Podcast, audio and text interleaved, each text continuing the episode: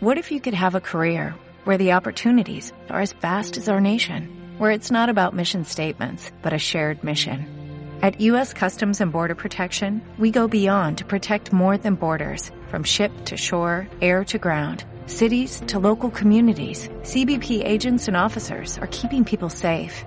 Join U.S. Customs and Border Protection and go beyond for something far greater than yourself. Learn more at Música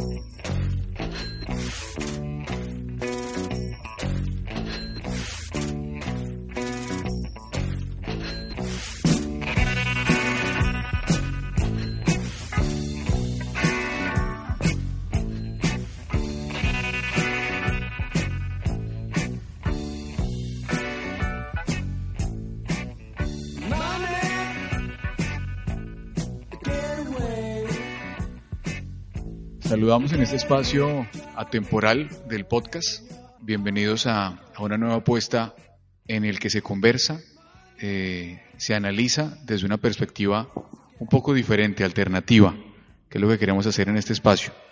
Un espacio aún sin nombre, esperaremos al terminar este programa le tengamos un título al podcast.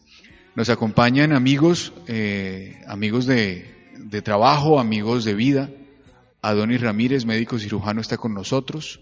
Luis Fernando Pacheco, abogado y docente. Ana Patricia Collazos, artista y comunicadora. Y Vladimir Salazar, abogado y un sibarita de la vida. Un, un ejemplo del hedonismo local. Nos vamos a la web con este podcast. Anita, ¿qué más? Bien, bien, muy contenta de compartir con estos amigos, pero sobre todo de, de, continuar esa apertura de espacios en donde la ciudad y la región está demostrando la necesidad de hablarnos, de, de reflexionar sobre temas diversos y la gran oportunidad que hay de, de en el encuentro y en nuestras voces y en nuestras maneras de pensar, eh, pues también ofrecer espacio para que otras personas se vinculen, reflexionen, hablen, participen y pues pongamos a, a, prueba esta amistad y estas voces y esta capacidad de pensar nuestra región. Lacho, vamos a hablar de lo políticamente correcto. Eh, muy buenas noches, pues sí, hay que ser, tratar de ser un poquito políticamente incorrectos esta noche lo que nos permite la amistad y el aprecio que nos tenemos entre todos, yo creo. Bueno, el, yo creo que quiero empezar con un tema que es como el más común, ¿no? El, el, más evidente, y es el tema del fantasma del lenguaje políticamente correcto. Es algo que hemos debatido muchas veces en tertulias, en almuerzos, y quiero que ustedes que se vinculan a este espacio también empiecen a conversar con nosotros. Personalmente considero que eh, ese, ese fantasma, bueno, voy a llamarlo así, del lenguaje inclusivo, ha trascendido demasiado y se ha convertido en algo que a hoy, 2019, tiene que ser analizado con más profundidad antes de tomar decisiones eh, y empezar a, voy a usar una palabra que puede no gustarle a muchos, a la loca cambiar, como hemos hablado durante muchísimo tiempo. Profe Luisfer, con esto hemos hablado infinidad de veces de este tema, yo pienso que el tema del lenguaje inclusivo de los todes, bueno, como quiera que se le ponga la X, la E, la arroba, como venga, es un distractor. La verdad, en mi opinión, es un tema que le compete a los lingüistas, no a nosotros. Ese es el distractor. Me preocupa más, creo que lo, lo, que tú hacías, y es el comentario de un lenguaje más bien, esto es un tema de forma, me preocupa más de fondo. Es decir, qué puedo decir y qué no, qué chistes son vetados y en qué ambiente, qué comentarios no deben ser dichos y por parte de quién. Indudablemente creo que hay sectores y hay lugares adecuados para todo, para hacer cierto tipo de comentarios, para hacer cierto tipo de chistes, para y creo que ese es el contexto en el que vamos, pero hay situaciones más complicadas que otras y aquí seguramente saldrá mucho el arte, la política, la educación, qué está bien decir dentro de un salón de clase y qué no, hasta dónde va la libertad de cátedra, hasta dónde no, qué prefiero si un político que me endulce el discurso y nos diga lo que todos quieren escuchar o que sea abierto y diga lo que la mayoría piensa pero no se atreve a decir, que hoy gana más votos. Creo que ese es más, es más complicado porque allí lo que está es el fondo de cómo nos comunicamos y de en qué contexto nos movemos, más allá de si utilizamos el todos y todas o, o cómo conjugamos los verbos, que eso me parece más de forma que otra cosa.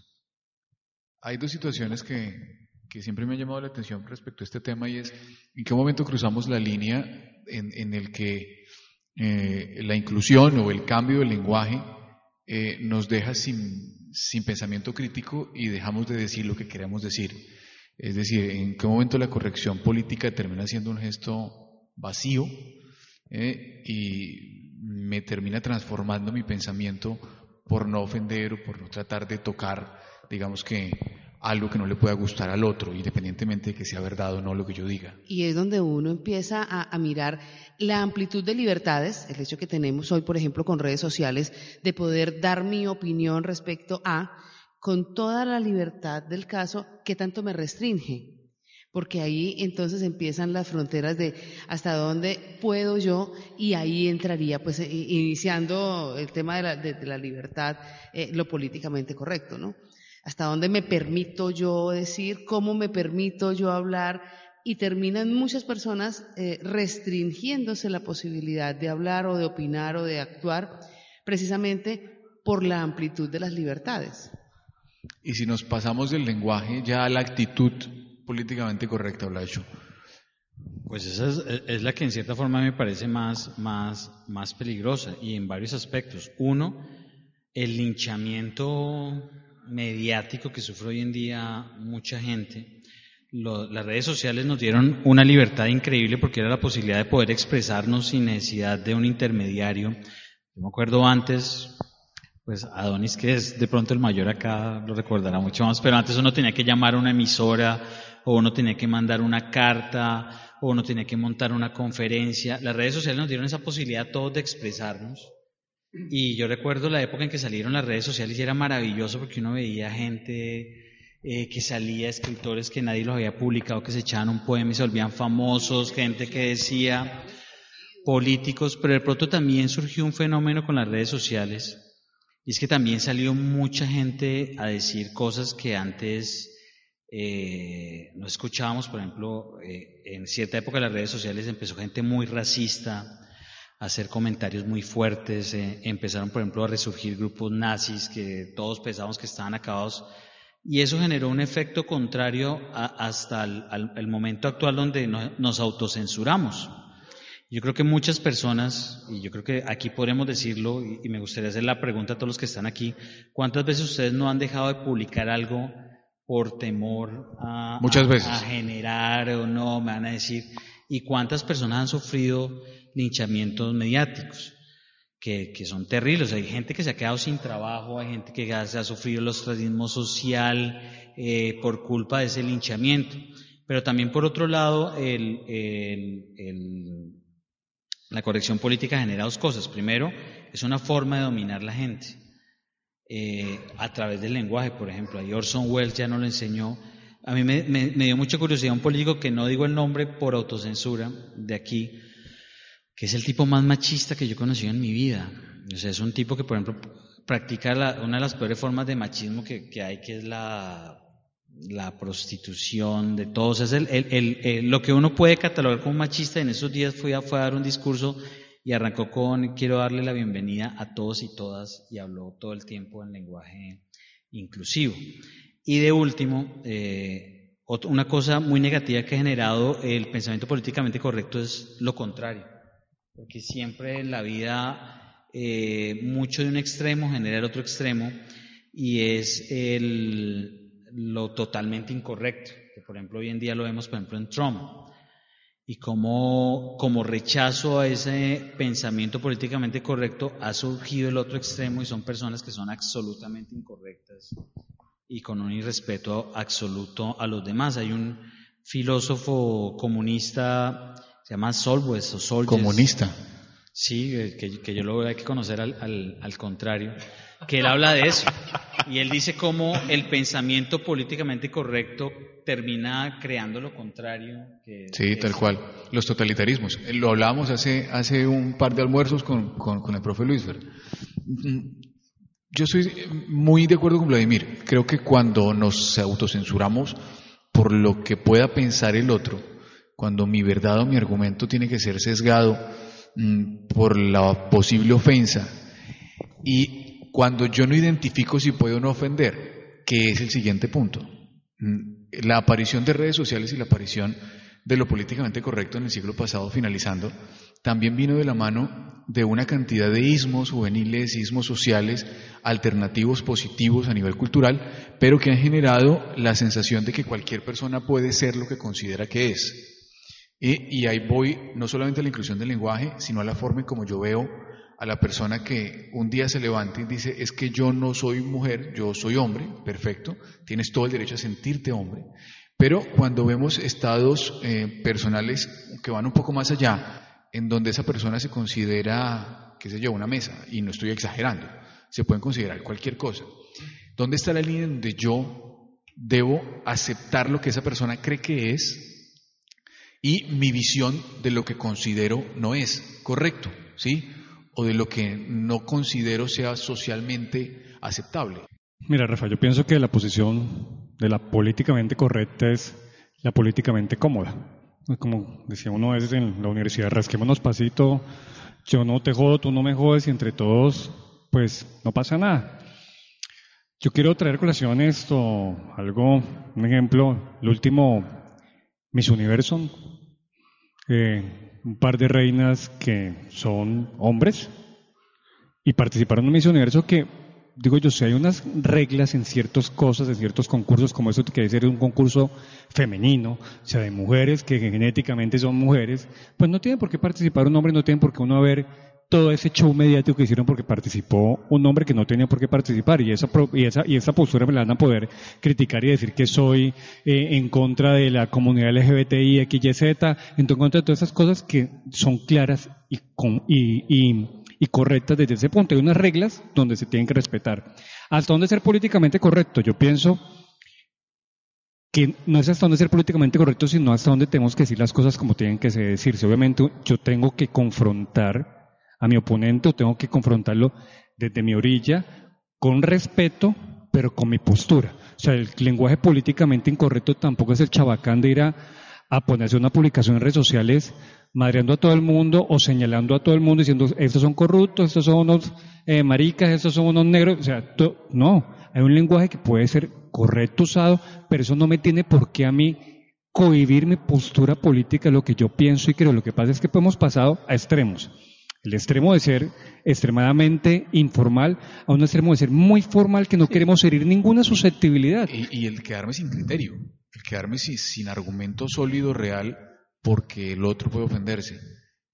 Yo creo que la grosería es otro nivel, pero la gente lo está confundiendo también. Es decir, yo no puede usar una palabra que no le guste a alguien y dónde está la subjetividad, lo que considere, por ejemplo, lo de Emil que está a mi lado, lo ofende, y lo que pueda considerar yo que es ofensivo no. Eso es un tema muy delicado, creo que la academia no ha analizado de manera profunda.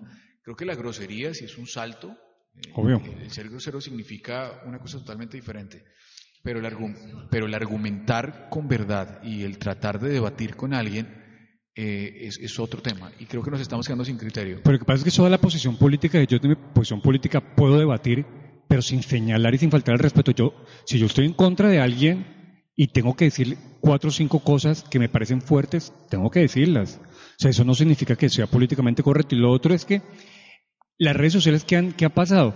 Nosotros podemos dar discusiones políticas, discusiones académicas con cualquier persona, pero eso no es una discusión personal el que por lo menos Vladimir pueda ser de extrema derecha y yo sea de extrema izquierda y somos amigos, nos podemos sentar y a discutir, pero no quiere decir que salgamos a darnos en la jeta o a decir que es que usted no me entiende yo soy el que tengo la razón. No. En esa, en esa postura es lo que ha pasado con las redes sociales, que hemos tendido cada uno a crear nuestros nichos y a hacernos dueños totalitarios de la verdad o absolutos de la verdad, que crean esos totalitarismos que, que permiten verdaderamente ser políticamente correcto o políticamente incorrecto.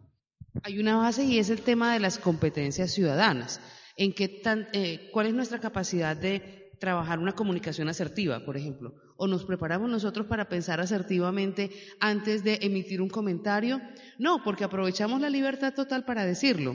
Y entonces ahí es donde no hay como unos linderos eh, eh, que pueden llegar hasta la ofensa, pero no estamos preparándonos, no estamos preparando a las nuevas generaciones para, para, para, pensar con asertividad, para pensar que si yo pongo un comentario afecto al otro y que, claro, puedo poner mi comentario, pero tengo que pensar el argumento con el cual lo voy a hacer para que sea una discusión crítica y no una ofensa o una competencia. Y, es que lo que dice Adonis y lo que tú dices es que estamos perdiendo la capacidad de, discutir qué es tan importante para una sociedad. Yo recuerdo en la, en la surcolombiana donde habíamos muchísimas personas de muchísimas formas de pensamiento, donde habían las discusiones más duras en, en, el sentido de argumentación, pero somos amigos y hoy en día somos amigos. Pero hoy en día, como efecto también de las redes sociales y de los algoritmos con que funcionan las redes sociales, la gente tiende a ver al que piensa diferente como alguien malvado. O al que no acepta lo común. O al que no acepta lo común. Entonces, eh, por ejemplo, un comentario como el que acaba de hacer Adonis sobre el Miss Universo en Estados Unidos o en Canadá le puede generar eh, hasta una demanda. O, en Argentina. el que hubo un niño en un colegio que se sentía mesa y que quería disfrazarse y sentirse como mesa o considera que debe estar desnudo todo el día en la calle, en el colegio, y por esa razón yo como ciudadano debo aceptarlo porque es una visión subjetiva de él. A eso voy, en, en donde lo políticamente correcto, el aceptar y el concepto de tolerancia, que es como yo convivo con lo que los demás puedan hacer, pero sin que eso afecte mi convivencia directa. El lenguaje políticamente correcto puede entrañar el riesgo de silenciar las voces del medio, además o sea, curiosamente al revés, de darle más voz a los totalitarismos. Yo les pongo sobre la mesa el tema del debate en torno al llamado team de los tibios. Entonces la voz te genera radicales. Pero es buenísimo. Y antes, ya, ya, que lo anunció el profe Pacheco, nos vamos para eh, el otro lado de la luna. Pero yo me cierro con, yo, yo cierro ahí con una frase que puede ser totalitaria, pero el Che Guevara decía, esa frase. Los puntos intermedios son la antesala de la traición. Bueno, ahora seguimos hablando de los tibios, que sí es una actitud políticamente correcta y políticamente literal. Mm, el lado oscuro de la luna fue un disco que se lanzó en el 73 y hay una canción que no es políticamente correcta, sin ser explícita, se llama Money, de Pink Floyd. Eh, porque el arte, como dice muchas veces Anita, es a veces la expresión más libre para contar lo que no nos gusta sin necesidad de que alguien nos diga que, que puede sentirse ofendido. Money de Pink Floyd.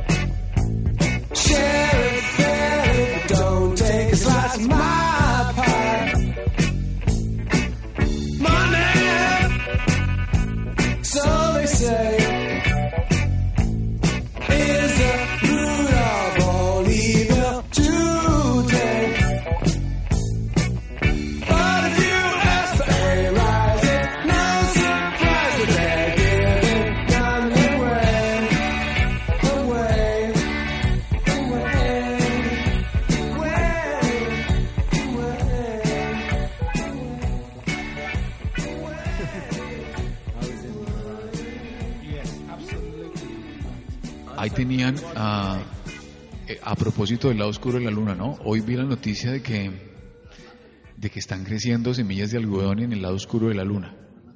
Una matica. Este, esta canción, eh, Money de Pink Floyd, un clásico eh, de Roger Waters en The Dark Side of the Moon.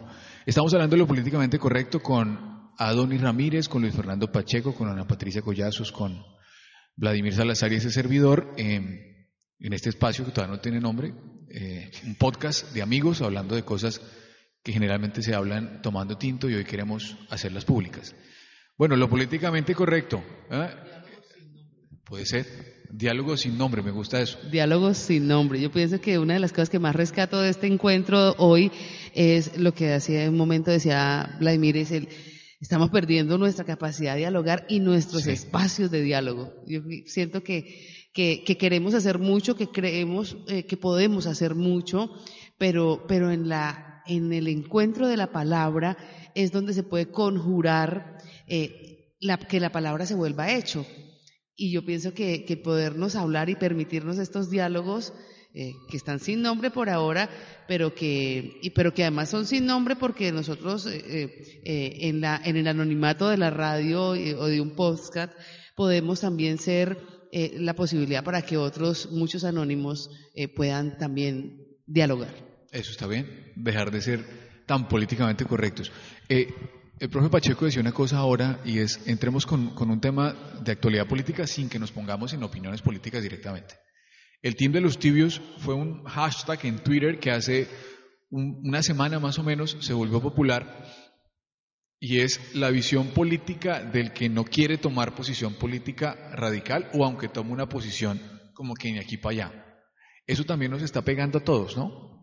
Pero eh, bueno, a mí me parece apresurado el de no tomar una posición radical. Lo que yo creo es que hay una posición.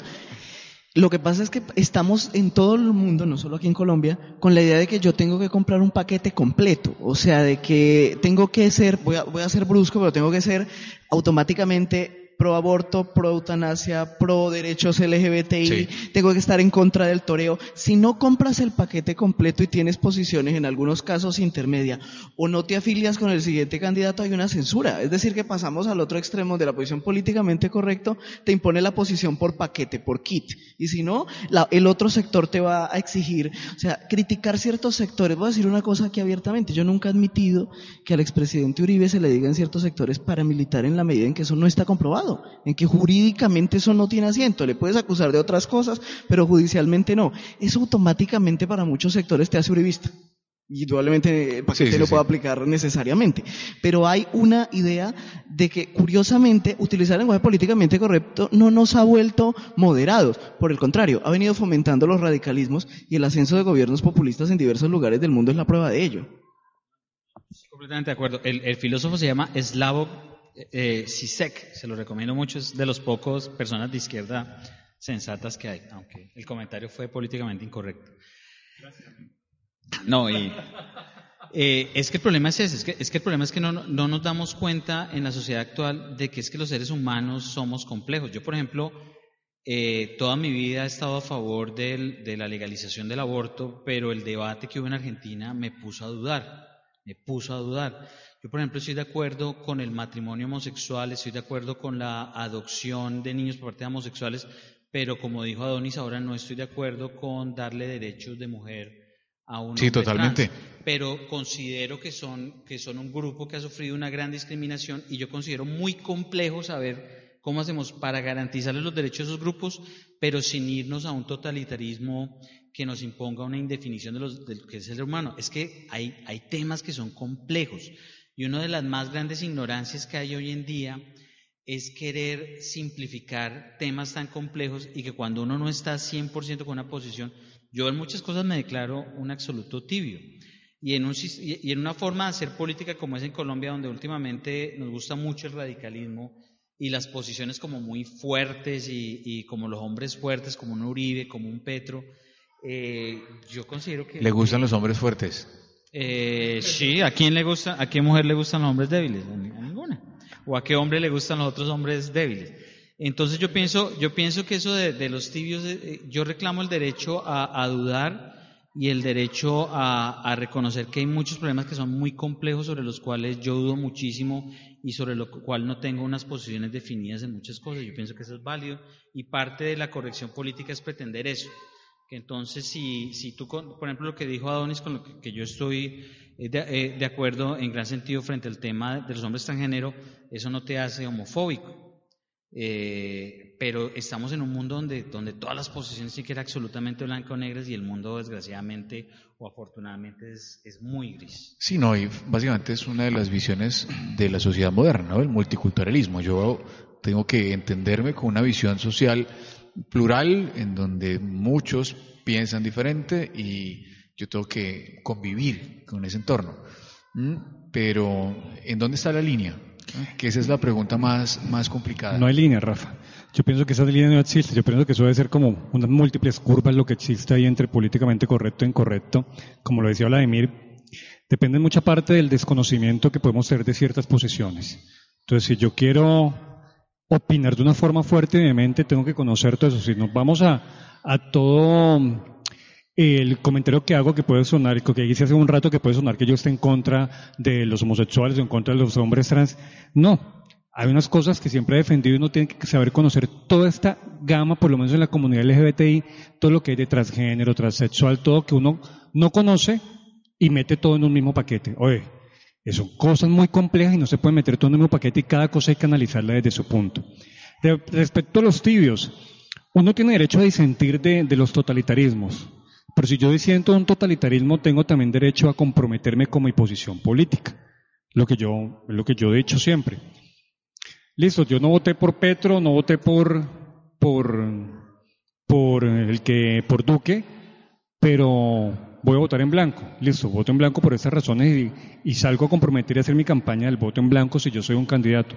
Que es lo que yo criticaba, me pongo un poco político, lo que criticaba a, a Fajardo que dijo no votar por ninguno y huyó del, huyó del panorama político del país que lo requería absolutamente su compromiso, así no fuera en ningún otro lado.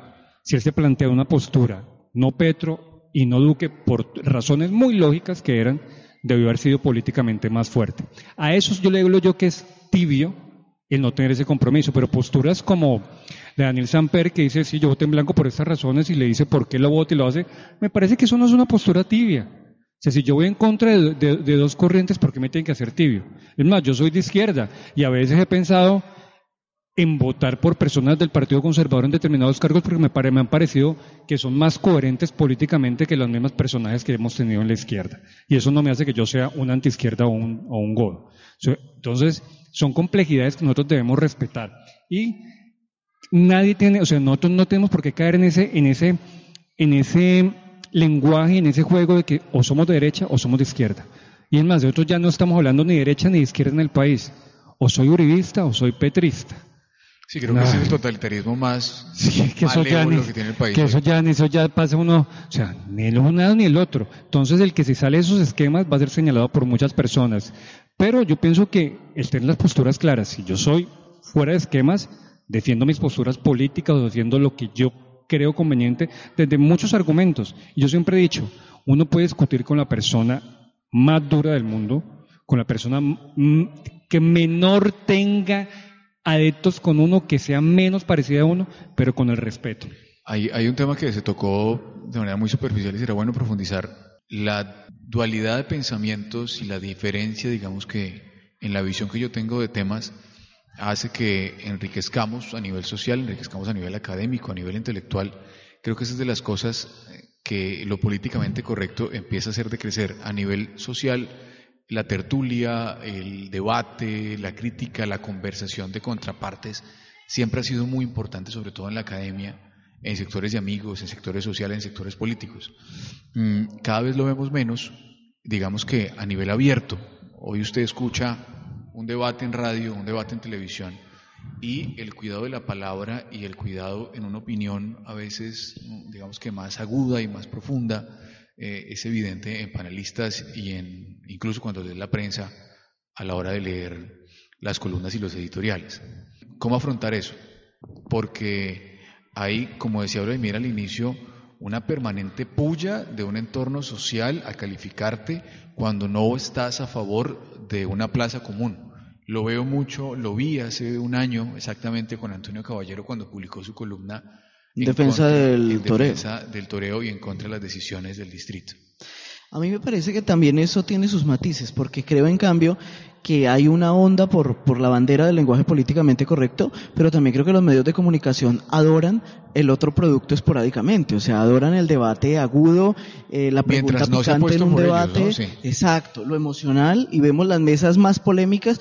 Yo creo que hace poco vi un debate, en estos debates que hace la W, si me permito hacer la cuña, sobre el tema del fracking.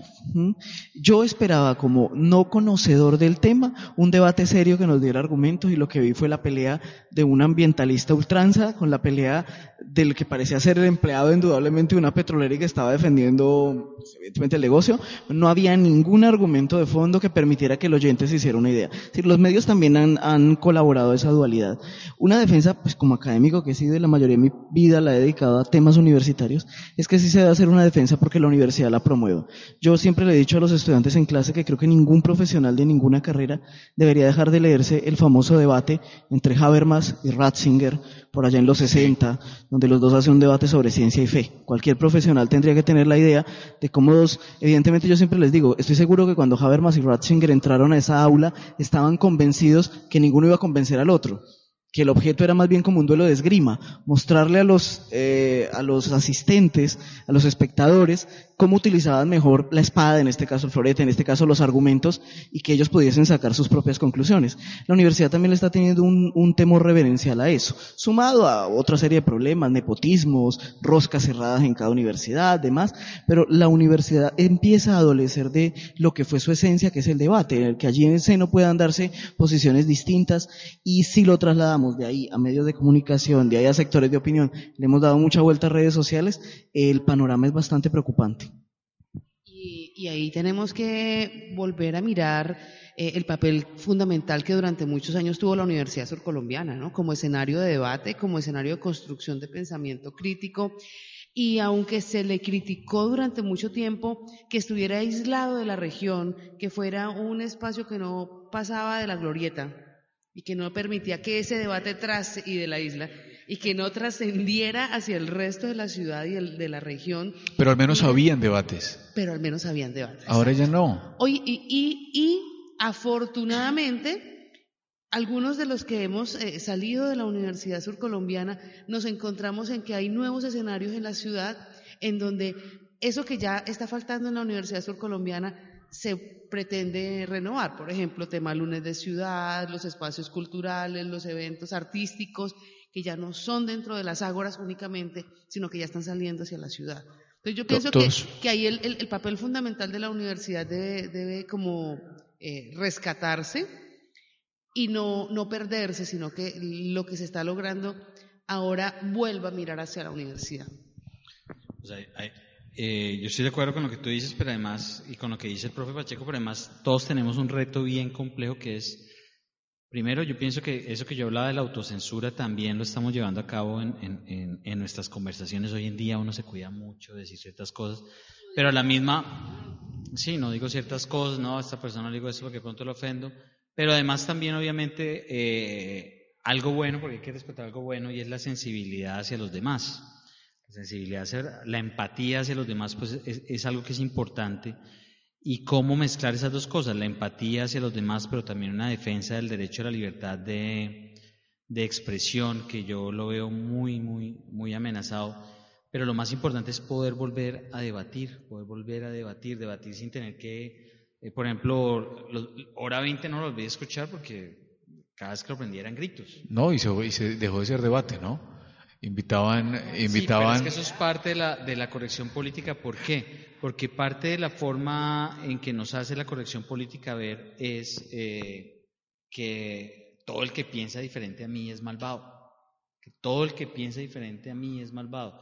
Eh, si yo soy un ambientalista y una persona le gustan las corridas de toros, entonces esa, esa persona es Hitler.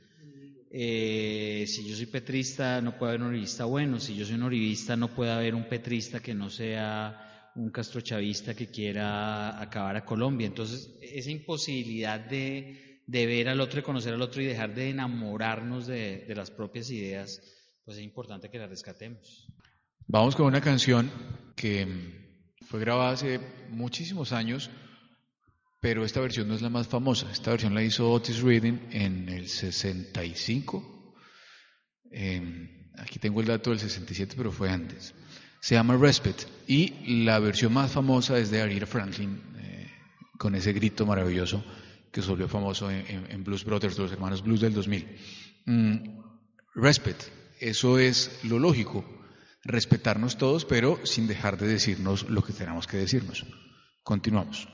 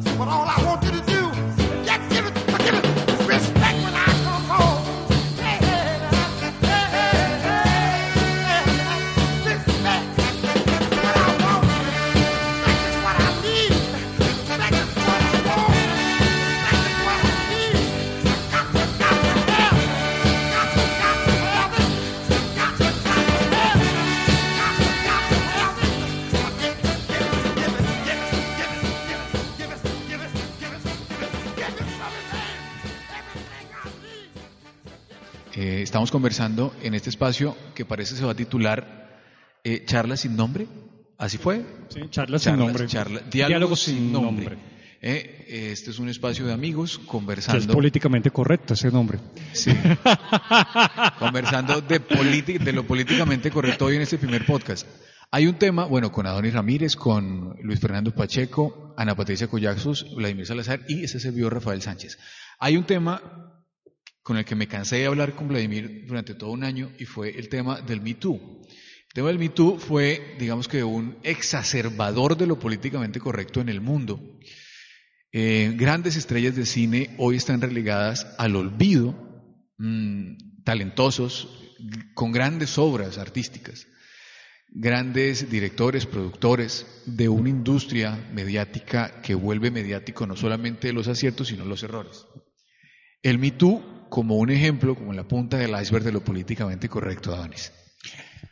Yo pienso que el mito no fue tan políticamente correcto. Yo, para mí fue políticamente incorrecto. ¿Por qué razón? Porque se salió de lo que era políticamente correcto en la industria de Hollywood, que era el irrespeto hacia el que está por debajo, sea hombre o sea mujer, porque el mito no fue solo el abuso de mujeres, sino el abuso de, de hombres también por parte de los que estaban en el poder que eran homosexuales y pretendían tener favores sexuales tanto de hombres como de mujeres. Entonces, para mí el mito sí se sale de ese lenguaje políticamente correcto, de, esa, de ese grupo, de esa élite de Hollywood, pero para mí se quedó corto.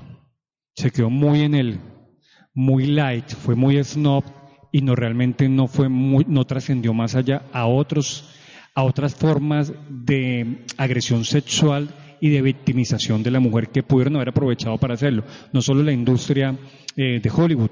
Si uno va eh, en la misma, en la misma, mm, en la misma parte, en la misma laboral, médico en Estados Unidos ve uno cómo las mujeres son manipuladas, cómo las mujeres son desechadas, como hay favores sexuales para obtener cargos, favores sexuales para acceder a ciertas, a ciertas cosas, cómo la mujer latina ha sido también eh, relegada, ha habido casos de casos en, el gremio médico americano y ha, habido casos que, tenemos el caso de, una colega nuestra, Opita, de Alexandra, que fue muy famoso, como por ser latina, por ser chiquita, entró a uno de los eh, programas, pienso que el programa élite, son dos programas élites en medicina en, Estados Unidos, son neurocirugía y cirugía plástica.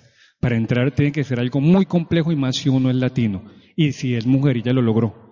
¿Y cómo logré? Entra a un sitio donde era extremadamente cerrado y le hacen todo un juego para intentar sacarla, como por ser mujer y por ser latina, la discriminan desde el punto de vista racial y del punto de vista de género, que termina ella renunciando y haciendo toda una, toda una demanda que logra generar un impacto. Pero eso es lo que yo le critico al movimiento MeToo. ¿Por qué no aprovecharon ellos desde ahí y poder hacer generar todo el conocimiento de lo que está pasando verdaderamente en Estados Unidos? Entonces nos quedamos, nos quedamos cortos con este, con este MeToo porque fue algo muy snot y muy defendamos esto, pero el resto de la sociedad que está pasando con el resto de mujeres en Estados Unidos y no solo Estados Unidos, en, en todo el mundo.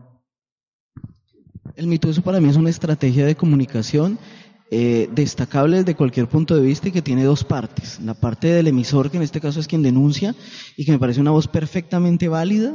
Yo creo que debatir el cómo, pues es entrar a debatir si en julio del 80, de 1789 era o no era la forma si te tomaba la Bastilla o no. Pero sí hay un problema en la otra punta y es el receptor.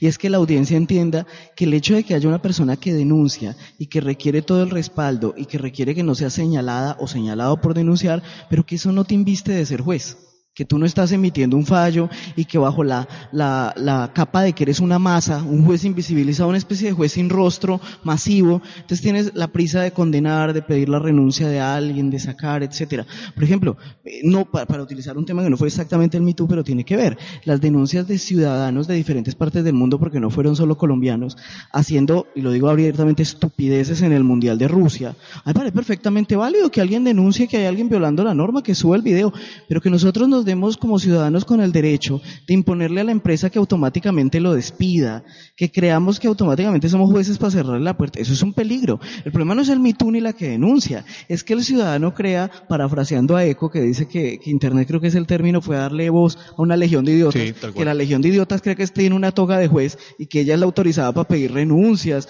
y para cerrarle la vida profesional a alguien sin esperar que haya un debido proceso, por ejemplo. La revolución de las mujeres con el mito fue maravillosa y lo debatíamos con Brahim muchas veces. El asunto está en cuando yo me convierto en un macartizador, en un señalador, en un calificador, sin tener noción y me quedo solamente con una visión.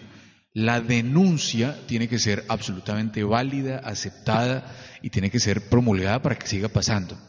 Pero cuando yo me convierto, como dice el propio Pacheco, en un juez, en un juez sin conocimiento, y eso lleva a que genere tal presión para que se convierta en un señalamiento global como ha pasado, sin ninguna prueba. Ese análisis hay que hacerlo. Y en qué momento la delgada línea entre denuncia social, denuncia legal y denuncia masiva se convierte en algo positivo y no, por el contrario, digamos que contraproducente para las denuncias de mujeres realmente en situaciones de vulnerabilidad y acoso. Pues yo tengo, yo tengo unas visiones contradictorias frente al mito. Pues obviamente a todos nos preocupa mucho el abuso hacia las mujeres y el abuso de personas que tienen autoridad, pero con el mito se dieron muchas cosas que me parecen cuestionables. Primero, el linchamiento. Social, sí, eso no. Y que entonces la tribuna se vuelva un juez, y es un linchamiento muy parecido como al de la época de las brujas, eh, y uno se imagina casi eso, pero a través de redes sociales y de medios de comunicación de una persona que la están quemando en una hoguera. Lo otro es que cuando uno miraba, y yo leía, yo leí mucho, caso por caso, uno veía también unas cosas muy absurdas.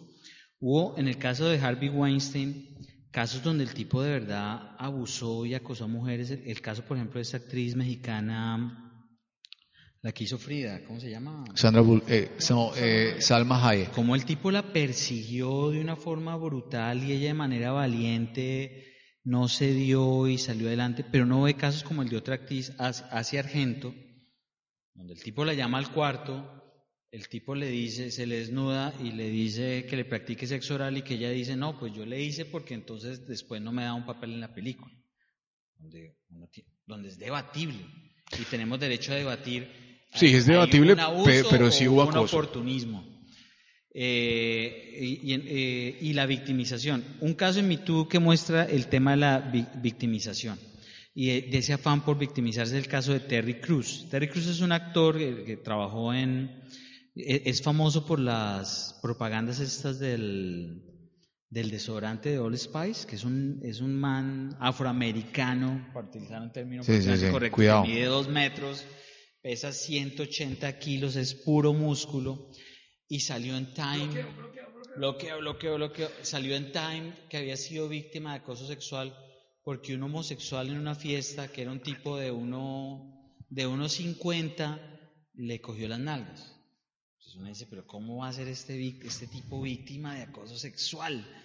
Eh, pero también un afán de victimización eh, y un linchamiento social que también es grave para la sociedad y que ha generado unas consecuencias en Estados Unidos graves, donde ya el tema del consentimiento, de que si hubo, que si hay o no consentimiento, se está volviendo una discusión grave que está afectando las relaciones entre hombres y mujeres.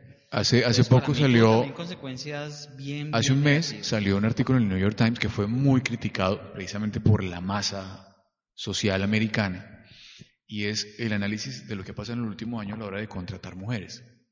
¿Eh? En, un, en un sector económico absolutamente machista como el de la Bolsa de Nueva York, durante el último año se contrataron 60% menos mujeres. El movimiento del Me Too es un movimiento válido desde todo punto de vista en pro de la defensa y los derechos de la mujer. Pero cuando el hecho de saludar a una mujer y cuando no se educa de en qué momento yo saludo, en qué momento cortejo y en qué momento estoy acosando, y esa línea no la tiene clara el, hombre trabajador, el compañero de trabajo, el jefe. Y las mismas mujeres. Y las mismas mujeres. Porque si yo me aprovecho de eso como mujer para hacer una estrategia y victimizarme y facilitar el ascenso a un cargo o dañarle la vida a un tipo porque sencillamente eh, me puso los cachos en algún momento en una relación. Hay un tema. Entonces también. Sí, también ha pasado. Pero hay un tema y es, repito, el Me como estrategia comunicativa es absolutamente importante y ojalá siga llegando Ojalá en nuestro país, en las regiones más apartadas, la denuncia se dé. Mm, pero hay un tema que sí me parece importante y es cuándo se cruza la línea. Vladimir tocaba el tema del jefe. Eh, o si yo soy productor y estoy en posición de superioridad para con una actriz o con una mujer que trabaje conmigo, ahí creo que sí hay, hay, una, hay, un, hay un error muy fuerte y se puede considerar acoso. Nadie en condición de, de superioridad eh, tiene por qué estar cortejando a una subalterna. Esa es una visión mía personal, ¿no? Es debatible. Mm, muy moralista, ¿no? Muy políticamente correcto, pero considero que... Pero es que cuántos romances no nacen No, no, no, porque para mí, para mí la relación, para mí la relación de igualdad, para mí la relación de igualdad es el cortejo y otra cosa es el acoso sexual. No, estoy de acuerdo, estoy de acuerdo. Para un momento estoy hablando desde el punto de vista ético, yo no lo haría y nunca lo he hecho un subalterno, una subalterna hacerle algún tipo de, acoso laboral o Y se le subalterna le coquetea. No, no acepto. No acepto. No acepto. No, no. No. Me pongo políticamente correcto. Pero no acepto ah, precisamente por la masa de políticamente eh, eh, correctos que, que, estarían señalando el acto. No, porque es complejo. Es también hay complejo. Es también hay complejo, Rafa. La línea.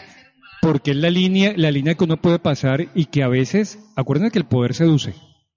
Y que ah, el poder puede seducir a determinados subalternos o subalternas lo puede uno seducir, también es un arma de seducción que se ha usado en, todas, en, todas, en todo el tiempo, desde, desde los romanos. Entonces, decir no lo hago, decir no, no. Oiga, ¿qué, ¿cómo está usted pretendiendo a su subalterna?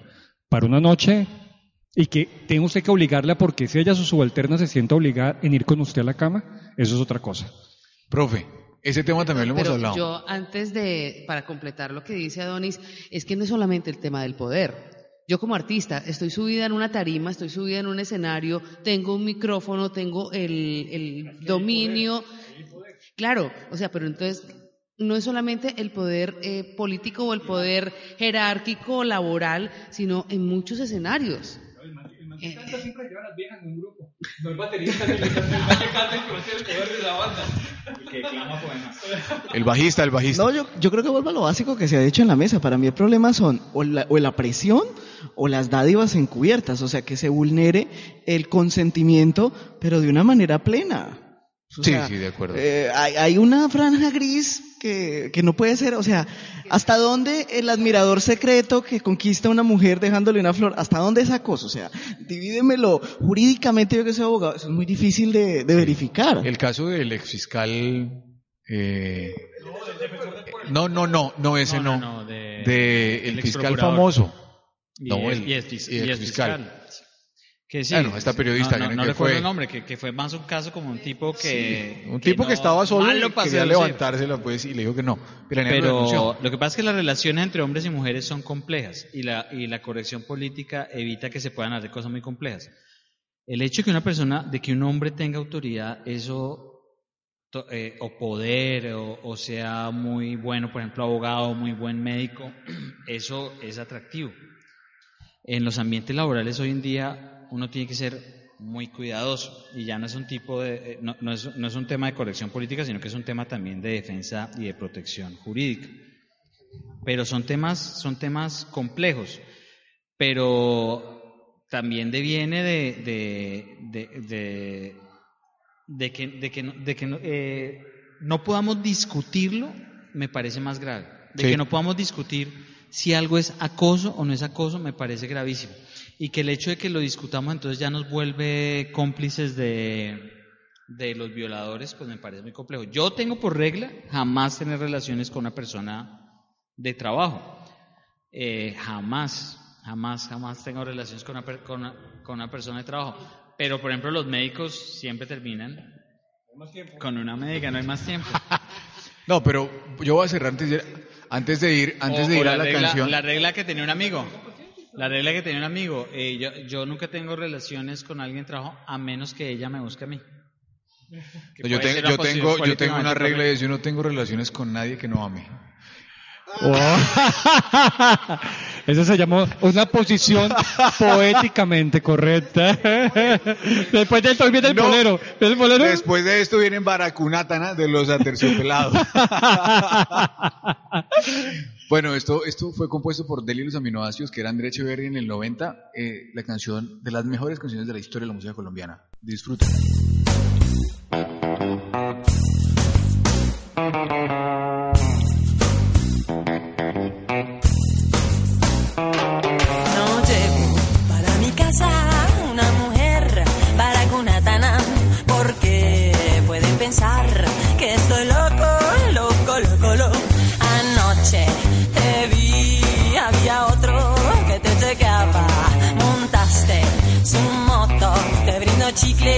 También galleta, prendió su motoneta y te marchaste con el mono del chino,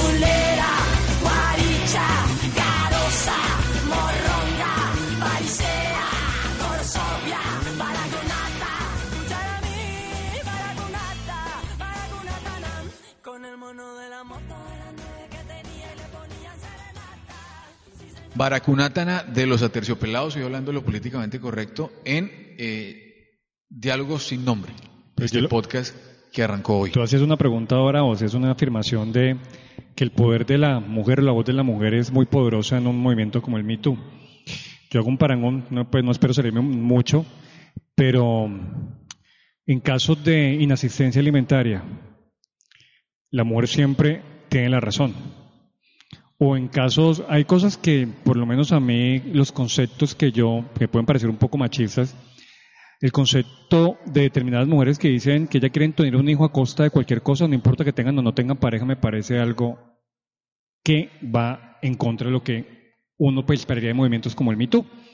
Porque obviamente, sí, no necesitan de un hombre, pero un, un hijo sí necesita de una figura paterna o un hogar medianamente compuesto.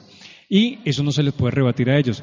El caso de los hombres maltratados o el caso de cuando hay inasistencia por parte del otro lado o el caso de que el hombre en una relación de que tiene su hijo separado es simplemente el que da dinero, pero no el que puede tener su hijo determinados días, ni sino usted da dinero, usted puede tener su hijo dos días y obviamente siempre las, las leyes van a estar en prevalencia, en preferencia de la mujer. Pasa igual que con el mito, entonces hasta dónde hay otro problema de género ahí. Esto, eh, y no por ser políticamente correcto, sino por, obviamente, la lógica. Si una mujer abusa, hay que escucharla y hay que poner esa palabra como una verdad inicial. Pero el juicio, es decir, la acusación y el calificativo social para el que es acusado, tiene que tardarse hasta que no haya un veredicto real, porque eso también deslegitima un movimiento por el que muchas mujeres han luchado durante años. ¿no? Y es el que se han Rafa, escuchado. pero lo que pasa es que yo veo otro punto. ¿Por qué resulta que ahora se escucha más a las mujeres o esa ya es casi absoluta? Vamos para todas las mujeres que son del país a diario victimizadas, a diario maltratadas y van a poner denuncia y no son escuchadas. ¿Y qué pasa cuando no violentadas y maltratadas? ¿Y qué pasa? Las mata su pareja. Ah, esa señora sí tiene la razón.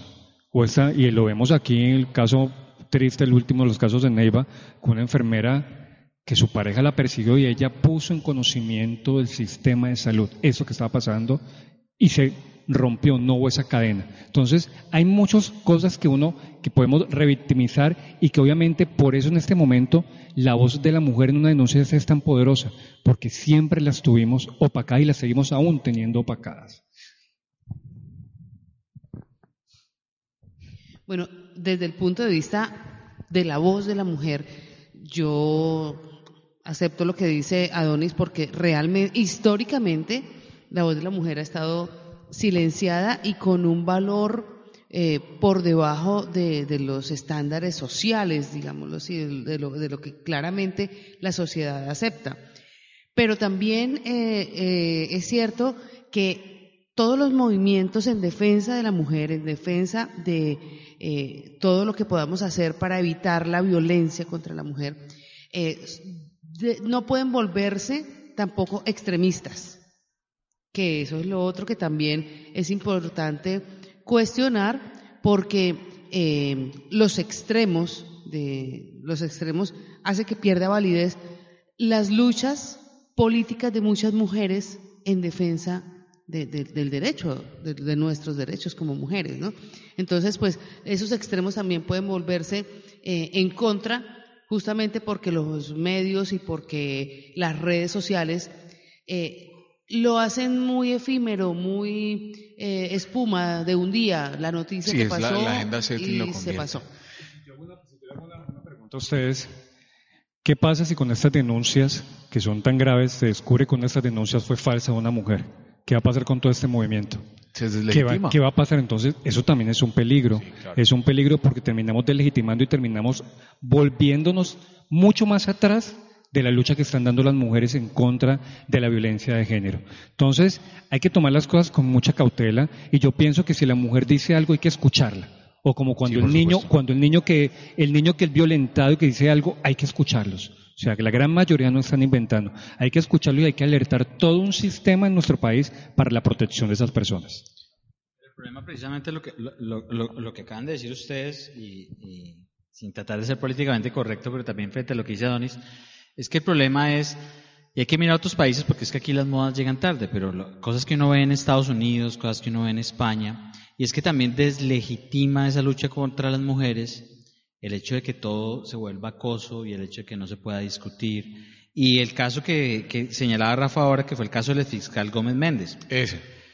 eh, donde en, en un país donde tenemos graves casos de violencia contra la mujer, donde aquí a, a muchas mujeres las matan, una denuncia, y yo lo digo sin ningún temor, tan absolutamente superficial como el que hizo esa periodista en contra del exfiscal, eh, deslegitima una causa que es justa. Por eso es que también es gravísimo que no vayamos a caer en Colombia en la moda de lo que está pasando en otros países. Por eso pongo el ejemplo de Estados Unidos, de- donde, donde se ha eh, se ha vuelto totalmente superficial y donde se vuelve acoso cosas absolutamente absurdas que no pueden ser definidas como, como un acoso sexual. Pero sobre todo, repito, que podamos discutirlo. Eh, yo les pongo casos que son muy difíciles. Por ejemplo, eh, decir que cuando una mujer dice no, eh, es no, yo creo que todos podemos estar de acuerdo. Por supuesto. Todos estamos de acuerdo. Pero ¿cuántas veces en una seducción eh, una mujer no es capaz de, de darnos un no que un hombre medianamente inteligente entiende, entiende que no es un no, pero es un tema complejo? Hay una canción en Estados Unidos, por ejemplo, que se llama Baby, está nevando afuera.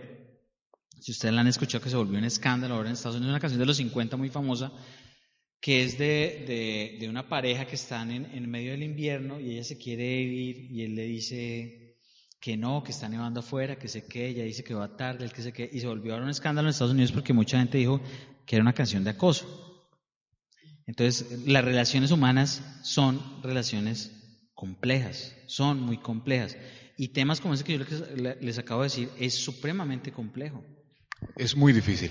Hay algo que va, es ampliarnos más, y sé que vamos cerrando, pero es ampliar, eh, detrás de esto también hay un tema de revisionismo histórico muy fuerte. Voy a mencionar un caso que no fue de aquí, pero en Argentina se dio una tarea, por ejemplo, por borrar de todas las plazas públicas la imagen del expresidente Julio Argentino Roca, que gobernó por allá en 1780, que porque había arrasado con las comunidades indígenas de la época, o el movimiento por tumbar las estatuas de Colón. O el movimiento O sea, de Medellín es- del alcalde, que lo queremos mucho y todo, Fico, de borrar todo lo que es huela a Pablo Escobar. Pues, Es un poco más- de hacer un también políticamente correcta Sí, la historia supuesto. y entonces hacer sanción cuando el esclavismo nos guste o no fue tolerado durante años en la sociedad. Más es historia. Eh, es historia. Eso es preocupa es muy preocupante.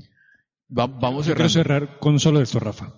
Eh, hay una violencia de género cotidiana, cotidiana, cotidiana, y nosotros porque somos hombres no lo vivimos. Pero la mujer que va en su bicicleta transportándose, que va haciendo deporte, cuando son cinco o seis mamacitas, cosita rica, y mirar cómo le puedan coger, cómo le pueden, desde ahí hay una violencia cotidiana. Sí, hombre, si sale con una faldita que cómo está linda, cómo- entonces yo creo que basta. También tenemos que ser políticamente correcto con el lenguaje que podemos usar como una mujer. Podemos admirar sin ser acosadores y sin ser y sin ser políticamente Hoy hablamos de lo políticamente correcto en este primer podcast que tendrán ustedes cada semana. Esperamos cumplir. ¿no? Estamos cuadrando agendas para que todos estemos cada semana. Eh, como conclusión, lo políticamente correcto, bueno, este espacio es un espacio cero académico. Acá no estamos lanzando tesis de profundidad intelectual, estamos es hablando mierda. Y de eso se trata, de que este sea un espacio de compañía que ustedes escuchen a cualquier hora del día. Eh, sin ninguna intención más allá de que acompañarlos y que nos acompañen. Lo políticamente correcto como tema hoy, el respeto nunca eh, eh, debe ser, eh, eh, digamos que, transgredido en ningún argumento. El respeto hacia el otro siempre tiene que ser la base de cada cosa que digamos. El problema es cuando lo que decimos es autocensurado por lo que creemos el otro no quiere escuchar o puede verse ofendido. Hoy hablamos de muchas cosas, en ocho días hablaremos de eh, la verdad eh, en redes sociales. Redes sociales y verdad. Ah, solo por Solo- ahora. quédense, quédense con eso que yo dije, como el título de este podcast es Nunca eh, me meteré con nadie que no ame. ¿Ah? Eh, Entonces, señor juez, todo fue por amor. Esta canción se llama poéticamente correcto. Se llama La decir, Negra sería- Tomasa, es, es de Guillermo Rodríguez, un cubano, pero se popularizó con la versión de los Caifanes y la Buenavista Social Club. Eh, ¿Por qué la Negra Tomasa? Pues hay que quererlas, ¿no? Este man está muy tragado a esa negra, Yo, yo mato por las la negras. afrocolombiana Tomasa. Gracias, pásenlo bien.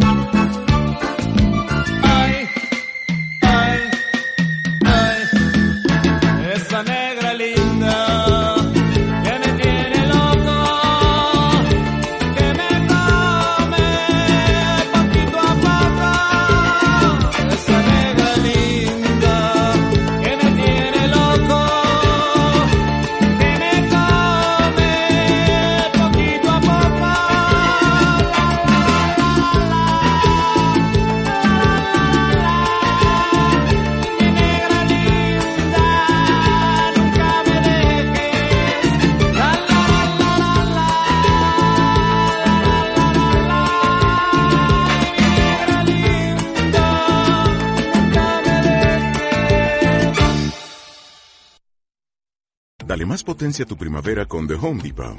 Obtén una potencia similar a la de la gasolina para podar, recortar y soplar con el sistema OnePlus de 18 voltios de Ryobi desde solo 89 dólares. Potencia para podar un tercio de un acre con una carga. Potencia para recortar el césped que dura hasta dos horas. Y fuerza de soplado de 110 millas por hora. Todo con una batería intercambiable. Llévate el sistema inalámbrico OnePlus de 18 voltios de Ryobi. Solo en The Home Depot. Haces más. Logras más.